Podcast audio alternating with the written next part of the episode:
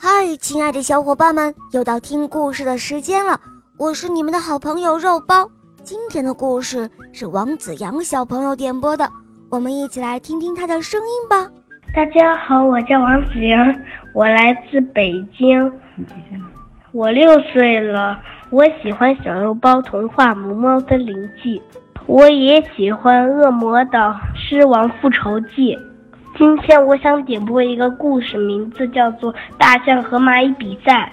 好的，你点播的故事马上就要开始喽，《大象和蚂蚁比赛》，演播肉包来了。周末到了，森林里呀要进行举重比赛，选手呢却只有两个。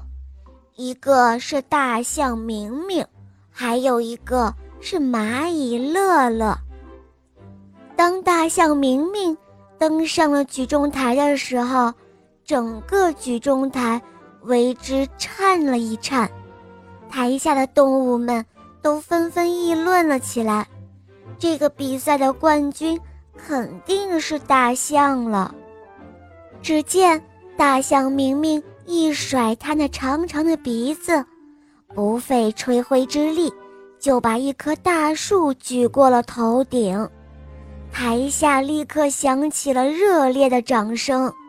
大象明明这一下可骄傲了，他绕着举重台来回的走了好几圈，大声的笑道：“哈哈，我就说过嘛，除了我。”谁还能有我这么大的力气呀？这时候，另外的一名选手上台了，他就是小蚂蚁乐乐。小蚂蚁乐乐刚上台，就有一阵风吹了过来，把蚂蚁乐乐吹得东倒西歪的。台下的观众都哈哈大笑了起来。蚂蚁乐乐弯下腰。抓起了一片树叶，双脚用力一蹬，嘴里大喊了一声“嘿”，然后一口气把树叶举了起来。这时候，台下只响起了稀里哗啦的小小掌声。蝴蝶评委这个时候站起来了，他说：“我宣布，这一次举重比赛的冠军。”是蚂蚁乐乐，蝴蝶评委的宣布让下面的小动物们议论纷纷。嗯，为什么呀？明明大象举得最重，冠军应该是大象的呀。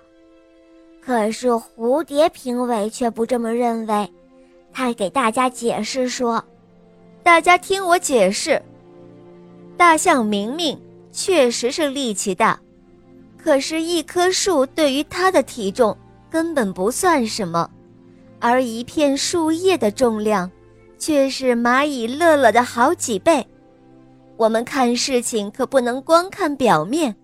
你们说，这样算来，冠军应该给谁呢？听到蝴蝶评委的话后，大象明明惭愧地低下了头，台下的小动物们。也都惭愧地低下了头。小伙伴们，现在你们知道大象明明举的东西最重，而这一次举重比赛的冠军却是蚂蚁乐乐。你们知道是什么原因了吧？大象明明力气确实很大，可是，一棵树对于它的体重来说那不算什么，而一片树叶的重量，却是蚂蚁乐乐的好多倍呢。所以呀。我们看事情可不能光看表面哦。好嘞，小伙伴们，今天的故事肉包就讲到这儿了。王子阳小朋友点播的故事可爱吗？嗯，你也可以找肉包来点播故事哟。大家可以通过喜马拉雅搜索“肉包来了”，就可以看到肉包更多好听的故事和专辑。赶快来关注我哟！在这里，我向你推荐小肉包童话《萌猫森林记》。有三十五集，《恶魔岛狮王复仇记》有六十集。现在我们小肉包童话第三部《我的同学是夜天使》也上线播出了哟。小伙伴们赶快随肉包一起来收听吧。